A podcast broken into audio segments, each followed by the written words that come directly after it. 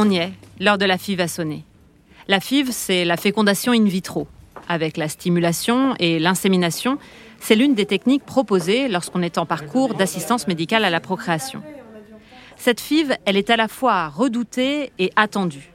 Redoutée car elle nécessite des traitements, des examens de contrôle, une hospitalisation et le travail du laboratoire. En clair, c'est la technique la plus médicalisée. Et elle est attendue car on y place beaucoup d'espoir. Dans cet épisode, on va surtout s'intéresser aux couples qui se retrouvent face à une situation d'infertilité. Mais il faut savoir que depuis la loi de bioéthique de 2021, la FIV s'adresse aussi aux femmes seules et aux couples de femmes.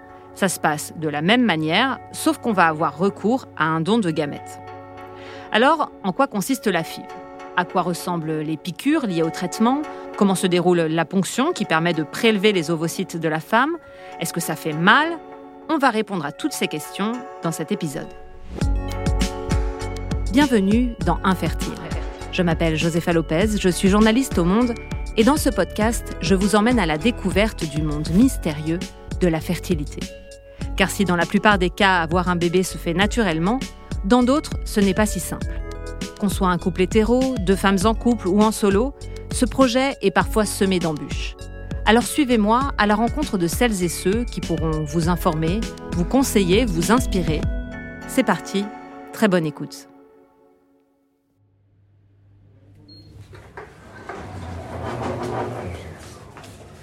Alors je vais commencer l'anesthésie à droite. Est-ce que vous voulez tousser pour que je fasse la piqûre?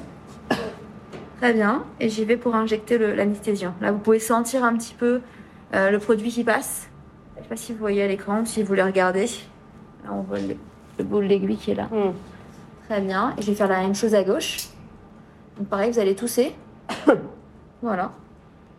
Et j'y vais pour faire l'anesthésie. Direction le centre de fertilité des Diaconesses Croix-Saint-Simon, un hôpital de l'Est parisien. Chaque année, 1500 FIV, et donc 1500 ponctions, y sont réalisées. Je retrouve dans son bureau le docteur Gwenola Keromnes. Elle est gynécologue et dirige ce centre depuis 2021. Bonjour, docteur Kermnes. Bonjour. Ensemble, on va donc faire le point sur euh, la FIV. En quoi consiste cette technique? Cette technique consiste à mettre ensemble les spermatozoïdes et les ovocytes euh, d'un couple. Alors, pour mettre en contact euh, ces gamètes, il faut réussir à les avoir, les obtenir, et que la biologiste puisse les mettre en contact. Donc, comment obtenir des spermatozoïdes? Ben, C'est suite à un prélèvement de sperme qui se fait par masturbation au laboratoire directement. Et comment obtenir des ovocytes matures prêts à être fécondés en FIV? Ben, c'est beaucoup plus compliqué. Qui sont les couples à qui vous proposez une FIV et pourquoi? Alors, on propose une FIV quand il y a une anomalie euh, importante des trompes, quand on sent en gros que les trompes sont bouchées et qu'on a essayé de les réparer chirurgicalement mais qu'on n'y arrive pas. À ce moment-là, la FIV est vraiment la technique de référence. C'est d'ailleurs pour ça que la FIV a été créée. Ensuite, on peut proposer la FIV également quand il y a euh, une diminution importante des paramètres du sperme. On appelle ça oligo,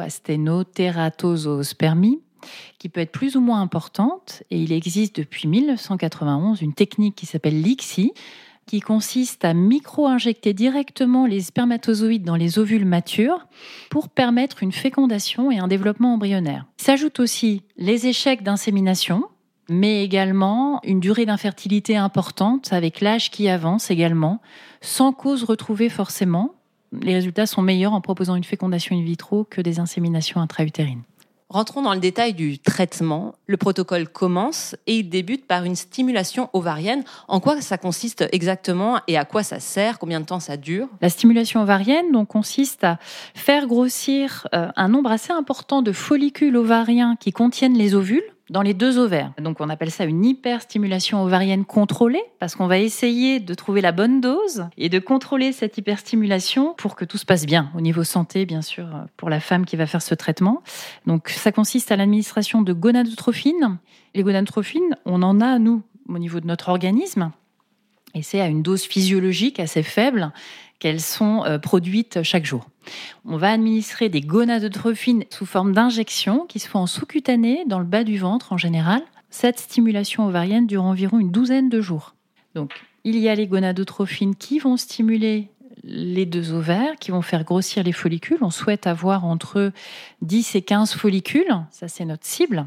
Parce que normalement, dans, la vraie vie, dans la nature, sans ce traitement, combien on a d'ovocytes? Naturellement, il n'y a qu'un ovocyte qui est produit euh, chaque mois et qui peut être fécondé. Et donc chaque mois, en théorie, il y a une chance de grossesse dans l'espèce humaine. Et donc là, avec la FIV, on essaye d'avoir le plus d'ovocytes dans un nombre quand même limité. Le plus, mais pas trop non plus, parce qu'il y a des patientes qui ont une très forte réserve ovarienne, soit syndrome des ovaires polykystiques, où il y a vraiment beaucoup, beaucoup de follicules, soit les patientes jeunes qui ont une forte réserve ovarienne, même si ce n'est pas un syndrome des ovaires polykystiques.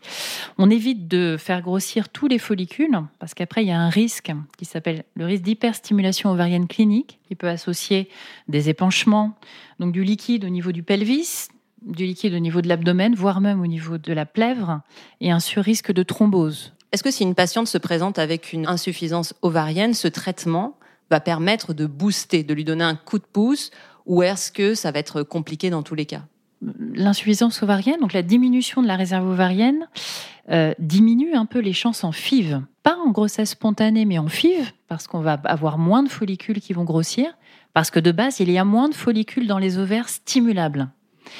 Donc, si on n'a que par exemple 6 ovocytes à la ponction au lieu de 10 à 15 qu'on espère, forcément il y aura moins d'embryons et donc au total en cumuler moins de chances.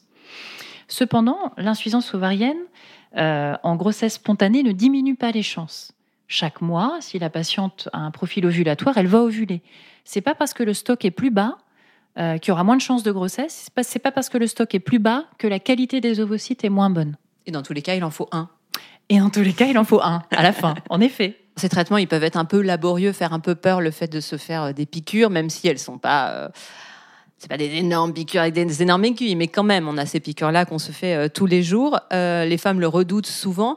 Qu'est-ce que vous pouvez leur dire, peut-être pour les réconforter, en tout cas euh, au moment du début du traitement? Qu'est-ce que vous, vous transmettez comme message? Je transmets que c'est vraiment faisable. Hein. Ce sont des stylos injectables qui sont comme des stylos à insuline, qui sont faits pour l'auto-injection par le patient, que l'aiguille peut sembler parfois longue, mais, mais elle est très fine. Et donc, quand même, pour la majorité des patientes, c'est vraiment très peu douloureux, voire quasiment indolore. Les injections sont préférablement à faire en bas du ventre, dans la partie où on a tous un petit peu de petits gras entre le nombril et le pubis. Et c'est peu douloureux. Alors, il y a un autre type d'injection qui va être euh, l'antagoniste de la GNRH, qui lui est un petit peu plus délicat. Il se fait pendant 6 à 8 jours. Bien sûr, sur notre ordonnance, il y a toujours une ordonnance pour une infirmière si besoin. Et puis le conjoint participe assez régulièrement à ce type d'injection. Ça le fait participer aussi au protocole, ce qui est quand même très important. Est-ce qu'il y a des effets secondaires possibles à, ces euh, traitements? Alors, on a parlé d'hyperstimulation, donc effets secondaires euh, rapides, on va dire. Euh, mais sur le long terme, est-ce qu'il il faut s'inquiéter un peu de prendre des traitements comme ça pendant plusieurs FIV, par exemple? Alors non, il y a très très peu de surrisque de cancer notamment, parce que c'est quand même ça le, plus important.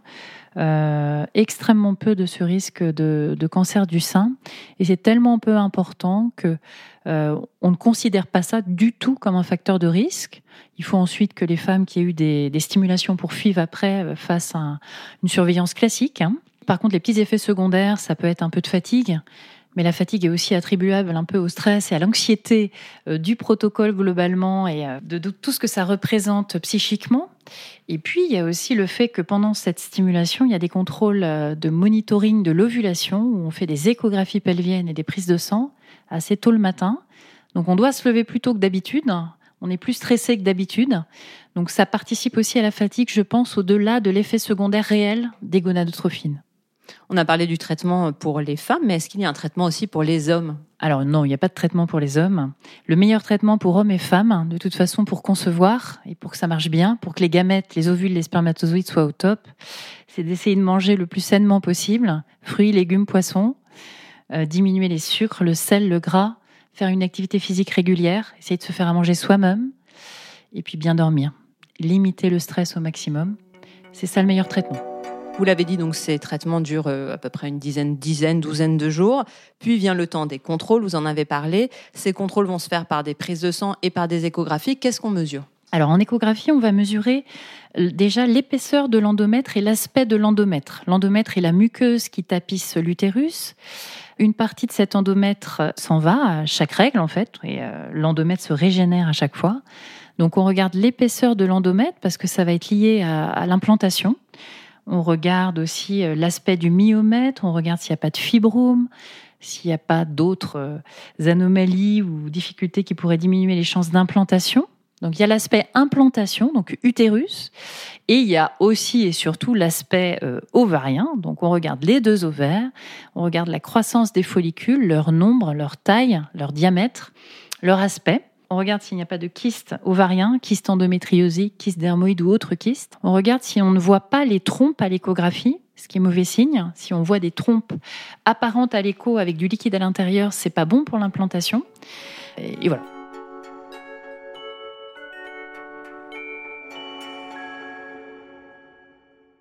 On le disait, il y a donc l'échographie, on en a parlé, et aussi la prise de sang, ça va de pair. Donc toutes les 48 euh, heures environ, à l'approche de la ponction, on fait ces tests-là. Qu'est-ce qu'on mesure dans la prise de sang? Alors on mesure les hormones, œstradiol, l'ALH et la progestérone.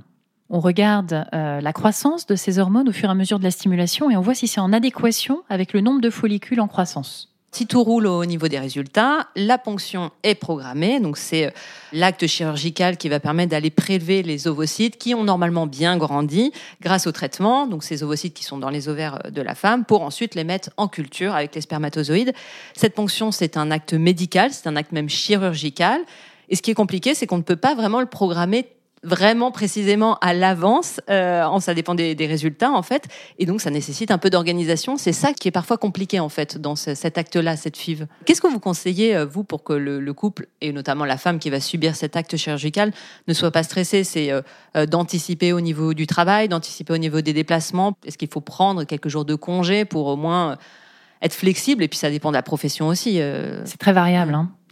Il y a beaucoup de patientes qui continuent à travailler pendant la stimulation. Je trouve que c'est plutôt bien de continuer à travailler, de faire son activité euh, habituelle, sa vie habituelle, si c'est possible. Je sais que les, enseignants, c'est très compliqué de s'absenter le matin, donc on fait des arrêts de travail dans ce cas-là.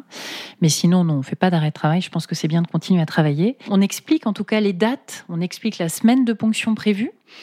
Euh, on propose nous un arrêt de travail euh, de 5 à 6 jours à partir du jour de la ponction pour que il euh, n'y ait pas trop de stress, de douleur après la ponction, qu'on soit au calme et surtout quand le laboratoire va appeler, on ne sait jamais quand ça va être exactement, si ça va être deux, pour trois, le transfert. cinq, six jours après la ponction pour le transfert embryonnaire, qu'on soit disponible pour venir sans devoir s'absenter à la dernière minute du travail.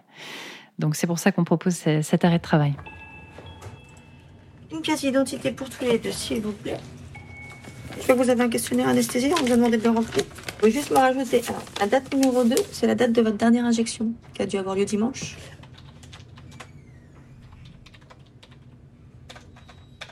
Donc, madame, vous êtes sur la ligne blanche L'infirmière va venir vous voir. Et monsieur attend dans la salle d'attente. Je vais commencer par vous prendre l'attention. Et je vais vous prendre la température aussi très bien, tout est normal. Je vais vous donner des médicaments en prévention de la douleur. Ce sera 1 g de paracétamol et 100 mg de kétoprophène.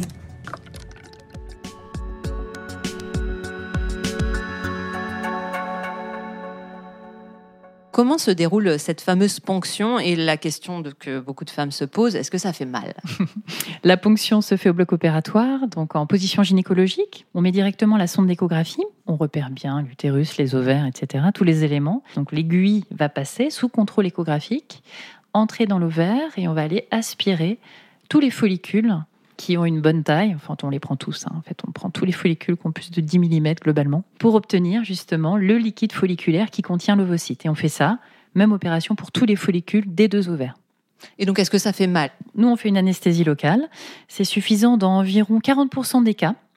Il y a toujours une perfusion de sécurité qui est posée et euh, très facilement, on va injecter un produit sédatif si la patiente est inconfortable sous anesthésie locale pure. S'il y a besoin, on injecte plusieurs quantités de sédatifs. C'est en fonction. On appelle ça une anesthésie progressive. On s'adapte à chaque cas. Et si besoin, on fait une anesthésie générale. C'est-à-dire que le but, c'est que la patiente soit décontractée oui. au moment de l'acte. C'est qu'elle soit bien. Mmh. Et j'avoue que l'anesthésie locale pure est vraiment pas mal parce que euh, on discute, on parle, on détourne l'attention, bien sûr. La patiente voit, vit sa ponction, elle voit ce qui se passe sur l'écran si elle veut. Elle nous raconte sa vie, bien sûr, c'est quand même très intéressant. Et elle voit aussi le liquide folliculaire qui va dans les tubes. Donc, elle voit vraiment tout le process. Et puis, tout le personnel a été formé à la conversation hypnotique. Ce qui est important aussi, les mots pour le dire, choisir les mots qu'on va utiliser à la patiente, être focus sur elle, ne pas parler d'autre chose. C'est très important.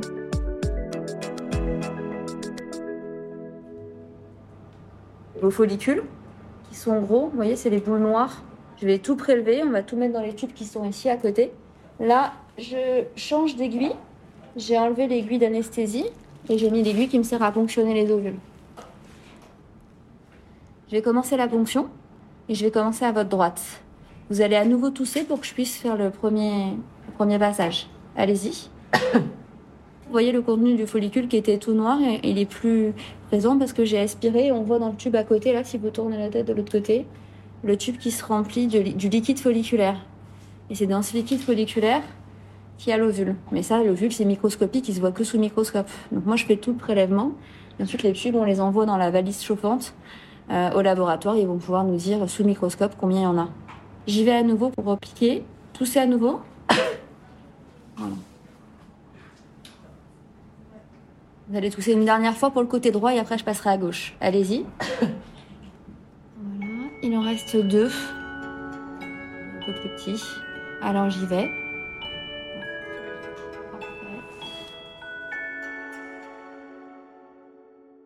Quand est-ce qu'on considère qu'une ponction est réussie Idéalement, euh, combien d'ovocytes on va ponctionner ou même au niveau du résultat euh Ça n'est pas euh, un nombre d'ovocytes particulier, c'est pour chaque femme. S'il y avait quatre follicules matures, si on a quatre ovocytes matures, bah on est très content.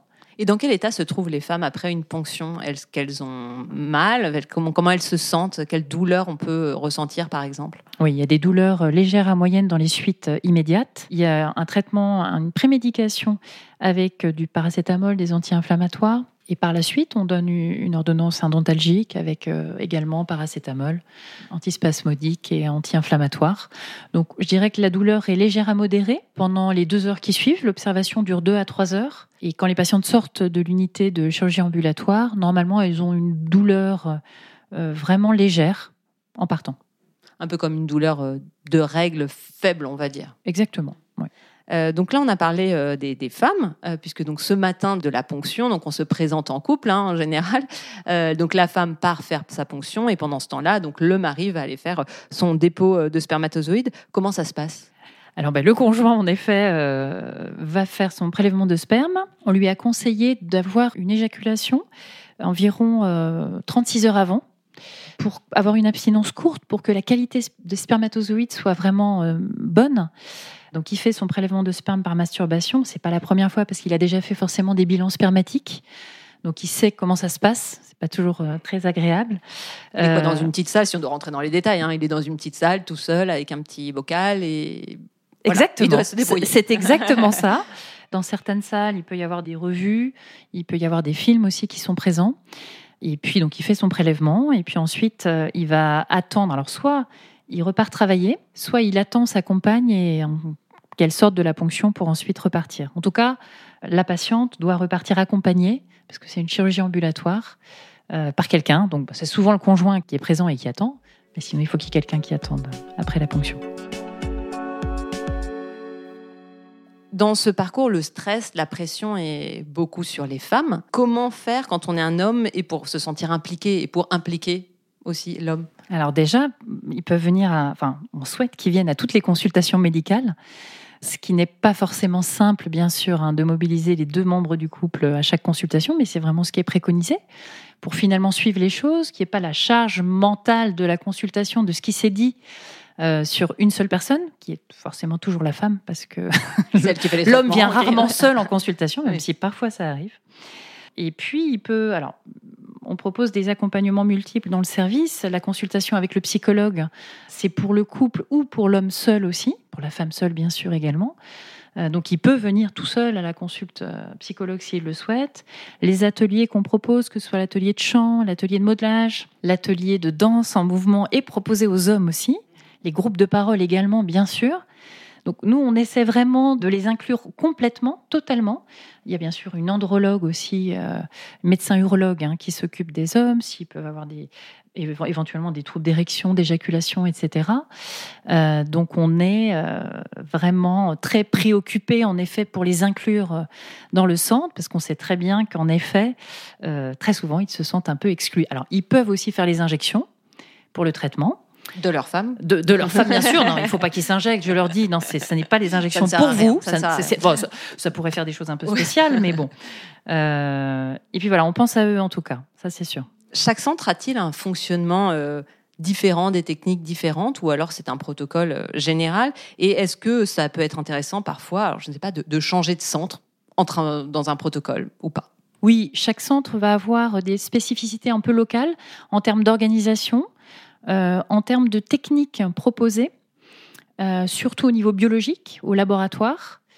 donc oui, en effet, quand il y a un échec, mais ça c'est souvent le médecin référent qui le propose, parfois le couple qui le fait de lui-même, je pense que c'est une très bonne chose.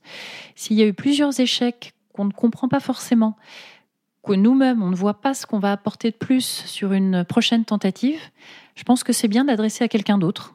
C'est très bien. Parfois, certaines patientes testent aussi des médecines plus douces, euh, comme l'acupuncture, par exemple, l'ostéopathie que vous proposez aussi ici. Ce sont des techniques qui vous semblent intéressantes pour euh, à la fois le bien-être de la femme et même en termes de résultats? Alors ça me semble très intéressant sur euh, le bien-être, la diminution de l'anxiété et du stress. Sur les résultats, rien n'est prouvé, donc je ne m'avancerai pas là-dessus. Mais je pense quand même qu'en améliorant le bien-être, on peut peut-être améliorer les résultats. Et en fait, dernière question, on pense parfois que la médecine est surpuissante. Quel est votre avis euh, à vous? Parce que les échecs sont aussi euh, nombreux, souvent plus nombreux que les succès. Est-ce qu'on place trop d'espoir dans la PMA Oui, bien sûr. La PMA ne résout pas le problème de l'âge de la femme qui avance. Euh, quand, l'âge de la femme avance, les anomalies des ovocytes augmentent. On appelle ça l'aneuploïdie ovocytaire. C'est le fait que les ovocytes n'ont pas un contenu génétique normal et que finalement, les embryons issus de ces ovocytes ne pourront pas s'implanter ou donneront des fausses couches précoces. Donc, ces anomalies euh, ovocytaires sont présentes à 30% quand on a 30 ans et 70% quand on a 40 ans. Donc, ça augmente beaucoup avec l'âge. Ça augmente de manière progressive. Mais en général, on dit qu'après 37-38 ans, c'est vraiment plus difficile de concevoir, même si heureusement, beaucoup de patientes spontanément et ou en AMP vont réussir à concevoir même après 38 ans. Mais en effet, il y a beaucoup d'échecs euh, après 37-38 ans et c'est compliqué. C'est très compliqué pour les couples. Donc moi, si j'avais un message, c'est un peu hors champ là, mais c'est euh, d'essayer de, bah, de dire à toutes les personnes qui écoutent ce podcast euh, d'envisager de faire ses enfants avant 35 ans si possible, en essayant d'avoir un mode de vie sain. C'est ça l'idéal. Bien sûr, ça c'est un monde idéal. Il hein. faut avoir quand même rencontré la personne. Et, euh, et ça, c'est pas si simple. Mais c'est sûr qu'après un certain âge, l'AMP ne résoudra pas. L'AMP ne répare pas les anomalies ovocytaires. L'AMP va juste combler euh, un, problème, que ce soit, comme je disais au début, un problème de trompe, un problème d'anomalie du sperme. Euh, et parfois va résoudre un problème de fécondation qui n'arrive pas en spontané ou même en insémination avec la technique ICSI. Mais ça ne résoudra jamais le problème de l'âge. D'où les échecs très importants euh, au-delà de 39-40 ans. Merci beaucoup, docteur Keromnes. En sortant du bureau du docteur Keromnes, je passe devant un laboratoire. C'est celui du laboratoire de Rouault, et c'est là que je vous propose d'aller dans le prochain épisode pour découvrir comment se passe la fécondation in vitro, c'est-à-dire la mise en culture des ovocytes ponctionnés avec les spermatozoïdes. C'est l'étape essentielle pour obtenir un embryon. En attendant, je vous dis à très vite. Infertile, un podcast du monde écrit et animé par Josefa Lopez. À la réalisation Jules Benveniste, habillage musical Amandine Robillard.